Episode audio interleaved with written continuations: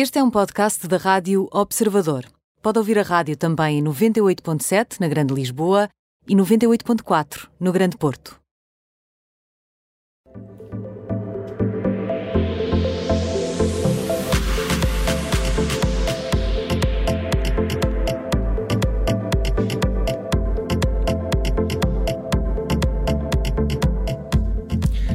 Das celebridades na Rádio Observador, para ouvir sempre de uh, segunda a sexta, depois da síntese de notícias eh, das uh, quatro, medição de temperaturas ao mundo dos famosos. Hoje junta-se a nós, Ana Marques. Olá, bem-vinda, boa semana. Boa tarde.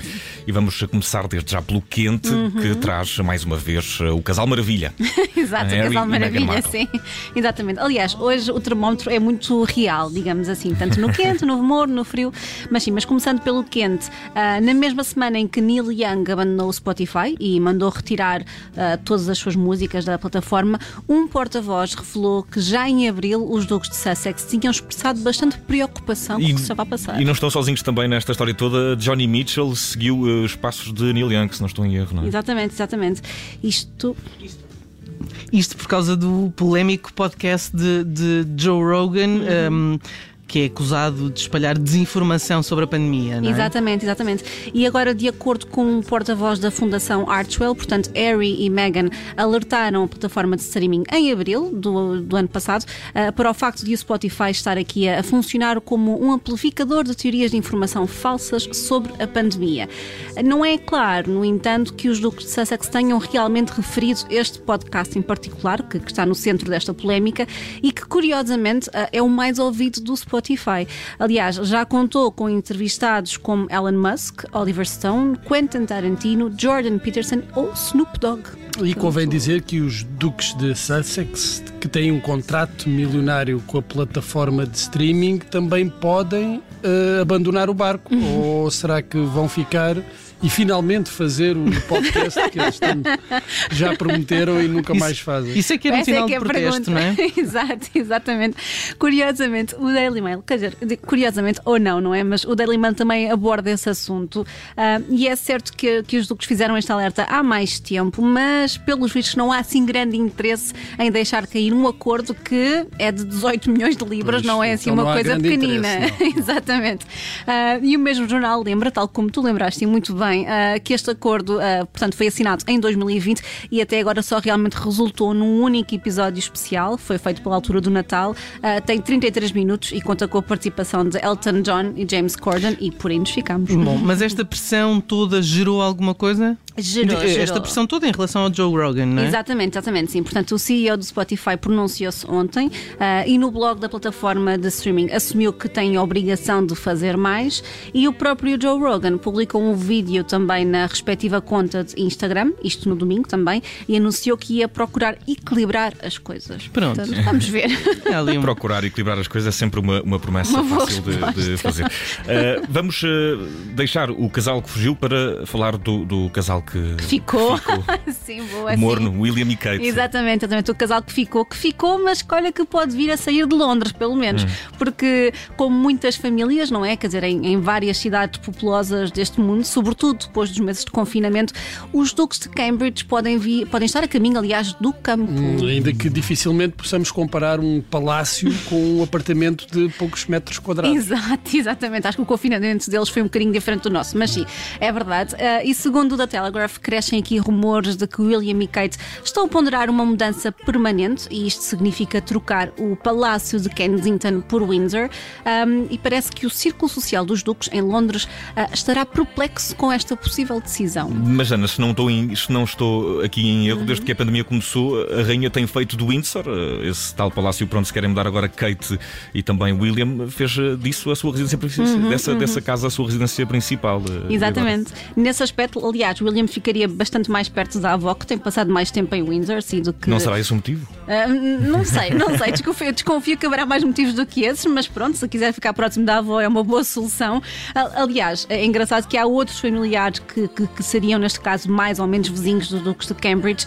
Uh, por exemplo, os Duques de York que vivem no Royal Lodge, que é no Windsor Great, uh, Great Park, mas eu tenho algumas dúvidas que William queira agora a companhia do Príncipe André. Nem ele, nem, ele, nem ninguém neste momento. Portanto, seria um pouco complicado. Não sei se eles iam tomar chá juntos, duvido Hum. um pouco. Mas, mas pronto, à falta deste tio, há outro, porque o Ducto Access também mora ali perto. Pá, são só tios. Bom, também não nos podemos esquecer da princesa Eugenie, não é? Uhum. E do marido que atualmente vivem naquela que chegou a ser a casa dos Sussex, a Frogmore Cottage, é isto? Exatamente. Também é em Windsor. Exatamente, a Frogmore Cottage, que, que foi bastante polémica, aliás, deu, deu origem a várias notícias, porque houve ali uma remodelação que custou Exato. 2,7 milhões de libras. Havia uma remodelação. Não, tinha, não sabia que tinha sido na casa do Frog, Na mas Frog- uh, Sim, exato. Mas foi, mas foi. E foi dinheiro que eles depois tiveram que devolver ao público inglês. Mas sim, a- em Windsor, os Cambridge também ficam perto da- dos pais de Kate Middleton. E eu acho que é sempre bom ter os avós por perto, não é? É, e a sogra? Exato. e a sogra. Mas por acaso eu acho que eles estão bastante bem. Há É, aqui a ideia de que. Maravilha. Alguém que se dê bem naquela família. Exato, Há- há- alguém tem que abrir o precedente, não é? Exatamente. Mas ah, pronto, eu acho realmente que, que os pais de Kate devem ter aqui uma agenda menos preenchida que a do Príncipe Carlos, por falarem a voz, até porque William e Kate têm três filhos, já vão em três.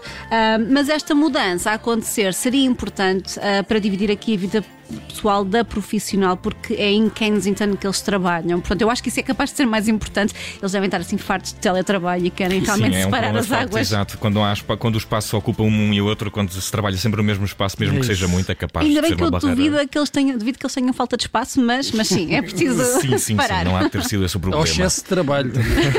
Uma das duas. Vamos até ao frio, continuamos pela família real britânica, agora Exato. com o eh, Príncipe André. Exato, tínhamos que vir aqui a ele, não é? Porque ele de facto tem, tem sido fonte de várias notícias nos últimos dias. É, é esperado que, que o Duque de York passe dois dias em Londres a ser interrogado por David Bowie, que é, que é portanto, o advogado que representa Virginia Giuffre, e é- eu penso que toda a gente sabe quem é Virginia por esta altura, mas eu relembro que é a mulher que acusou o príncipe de agressão sexual quando ainda era menor de idade.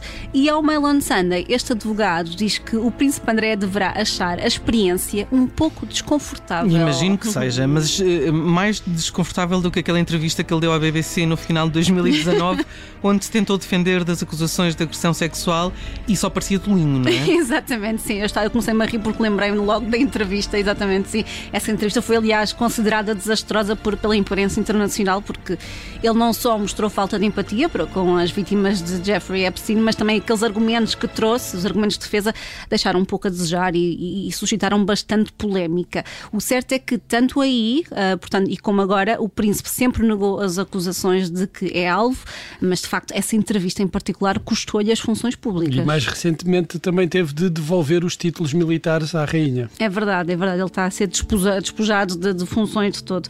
Mas sim, o lado mais positivo aqui é que a família do príncipe não terá de responder às perguntas deste advogado, nem mesmo a ex-mulher Fergie ou a própria rainha. Portanto, eu imagino que haja aqui algumas pessoas aliviadas no processo a julgar por estas declarações. Termómetro de segunda-feira com eh, pano para mangas na família real britânica, neste caso temperaturas eh, para toda a linha do termómetro. Ana Marques, eh, muito obrigado por mais um termómetro. Estamos de regresso amanhã. Obrigada, obrigada.